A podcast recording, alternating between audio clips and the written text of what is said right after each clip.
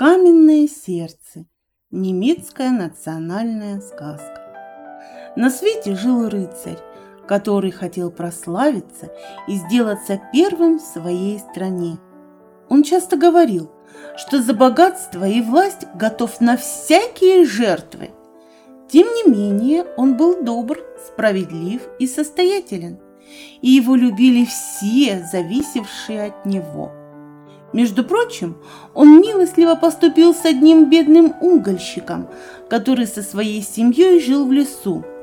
Бедняк не мог заплатить подати рыцарю, и управляющие хотели продать все его вещи и выгнать из леса. Мария, дочь угольщика, решила пойти к рыцарю и попросить его сжалиться над отцом. Рыцарь ее выслушал и приказал своим управляющим не трогать угольщика и его семью. Кроме того, он дал ей денег и послал все необходимое ее больной матери. Однажды рыцарь поехал в лес на охоту. Он погнался за красивым оленем и заблудился. Стараясь выбраться из чащи, он попал в болото и чуть не утонул в вязкой трясине – когда же ему удалось снова выбраться на твердую землю, он заметил огоньки, которые прыгали то взад, то вперед. Это были блуждающие огоньки. И вдруг они засмеялись. Ха-ха-ха! Ты чуть было не попал к нам в руки, но мы не хотим твоей гибели. Напротив, мы сделаем тебя могучим и богатым. Только за это отдай нам твое сердце. Вместо него мы вложим в твою грудь камень. Они смеялись, дрожали, и целый дождь золотых червонцев сыпался кругом. Предложение огней показалось рыцарю заманчивым. Он согласился, тем более что блуждающие огоньки не сказали, что сделает ему больно. Они окружили его и стали дышать ему в лицо – у него закружилась голова, и он упал без памяти. Когда рыцарь пришел в себя, он заметил, что все переменилось. Красота леса, сладкое пение птиц не радовали его больше. Когда его лошадь споткнулась, он жестоко побил ее. На большой дороге он встретил крестьян. Они кланялись ему, но он не поблагодарил их за приветствие и только окидывал сердитым взглядом. И так было теперь всегда. Он разучился смеяться, но ничего не боялся, никогда ни о чем не заботился, не тревожился, никого не жалел, никому не выказывал сострадания. И не мудрено ведь, в его груди было холодное каменное сердце. Он сделался жестоким господином для своих подданных. По его башне расхаживал сторож, который смотрел, не покажется ли нагруженная товарами повозка странствующих купцов. Боязливо проезжали мимо замка теперь. Когда раздавался звук рожка сторожа, рыцарь вооружал своих воинов и оруженосцев и вскакивал на коня – Спрятавшись в засаде, он подстерегал подъезжающие обозы и нападал на них. Он грабил и убивал, уводил богатых купцов в замок и в ожидании выкупа сажал их в подземные темницы. Все товары, все сокровища присваивал себе этот разбойник. Впрочем, небольшую часть награбленного добра он отдавал своим людям – Узники его сидели в тюрьмах, питаясь хлебом и водой. Их отпускали на свободу только тогда, когда им удавалось заплатить большой выкуп. Рыцарь сделался необыкновенно могуч и богат. Все его боялись, но считали самым дурным из дурных. Это его не смущало. Ему было все равно, что о нем думают люди – Однако и награбленные сокровища не радовали его. Теперь ничто не доставляло ему удовольствия. Он никого не любил, он никогда не улыбался. Его сердце знало только жестокость. Многие стали несчастны из-за него, но сам он был несчастнее всех, так как каменное сердце давило ему в грудь. Все его ненавидели теперь. Только Мария продолжала любить рыцаря и не позабыла его благодеяний. Она очень печалилась, когда ей рассказывали о его жестокости, и не переставая молилась о нем, прося небо опять сделать его таким же, каким он был прежде. Раз она встретила его в лесу. Застенчиво и почтительно Мария отошла в сторону и низко поклонилась. Заметив в ее руках корзину, рыцарь спросил. «Что ты несешь?» «Только ягоды и грибы, которые я собрала в лесу, милостивый господин». «Как ты посмела сделать это? Все, что растет в лесу, мое. Ты украла мои грибы и ягоды, и я тебя накажу за это». Он вырвал корзинку из ее рук, разбросал грибы и ягоды, сбил девушку, обнажил меч и ударил им бедняжку. Может быть, он хотел ударить Марию только плашмя, но он ранил ее. Кровь брызгнула из тела девушки, и она упала без чувств на землю. Рыцарь уехал – не думая о том, что будет с нею. И Мария пришла в себя только через несколько часов. Она с трудом поднялась. Кровь остановилась сама собой, но рана жестоко горела, и ей хотелось охладить ее. Невдалеке виднелась поляна, которая заканчивалась болотом. По ней бежал ручеек. Мария подошла к нему и наклонилась к его живительным струям.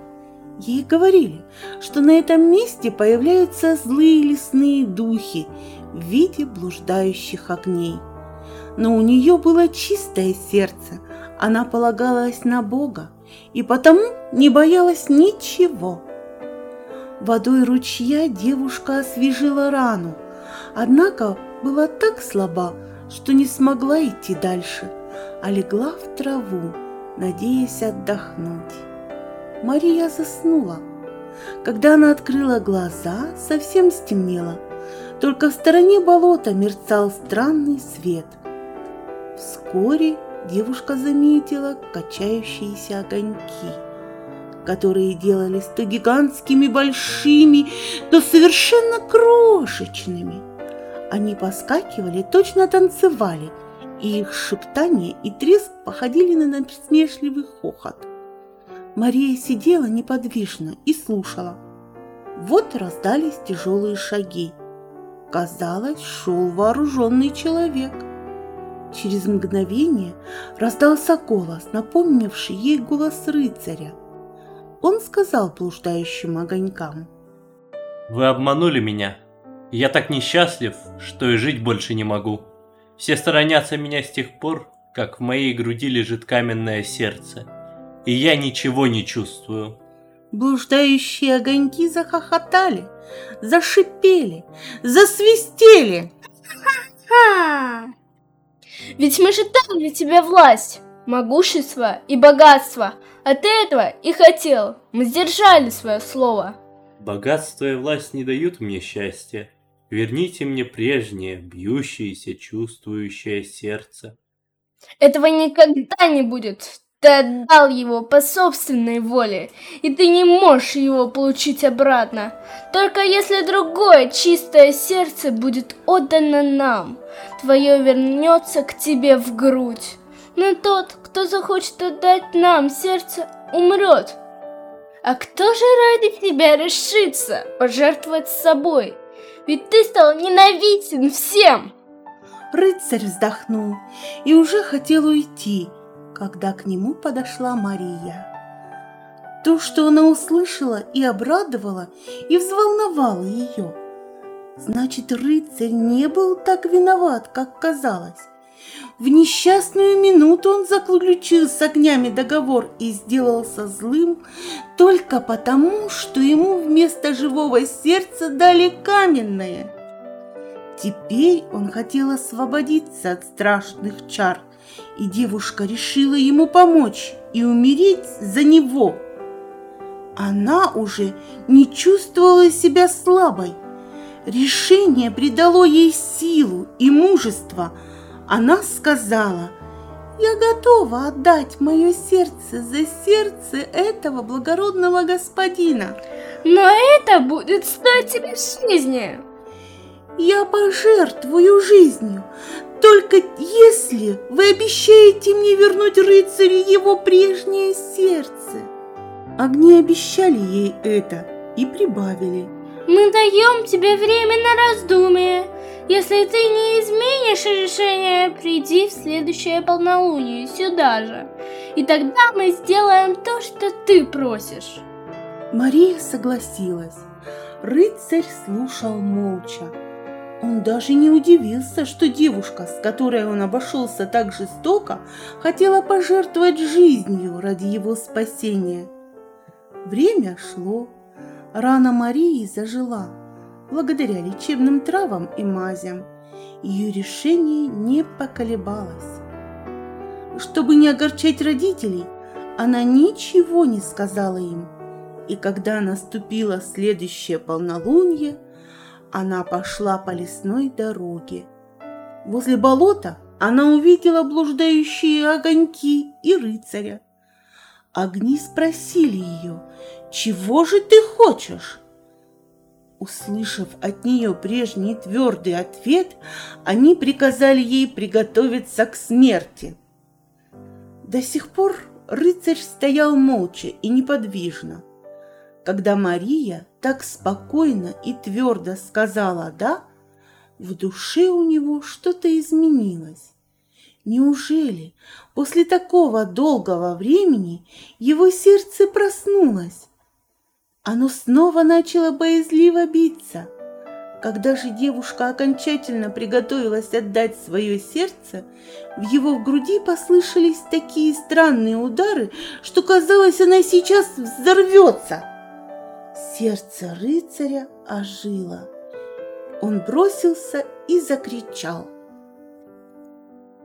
Мария не должна страдать. Делайте со мной, что хотите, но ее я не отдам. В эту минуту потухли блуждающие огоньки. Кругом стемнело. Мария дрожала, как осиновый лист, и тихонько плакала. Рыцарь успокоил ее и повел из леса, заботливо выбирая для нее дорогу. Ее смущало, что ее жертва не потребовалась, но рыцарь сказал, что одно ее желание уже спасло его, так как теперь в его груди билось живое, чувствующее сердце. Он снова сделался таким же добрым и кротким, как прежде – Вскоре рыцарь постарался загладить свою вину, и все опять полюбили его.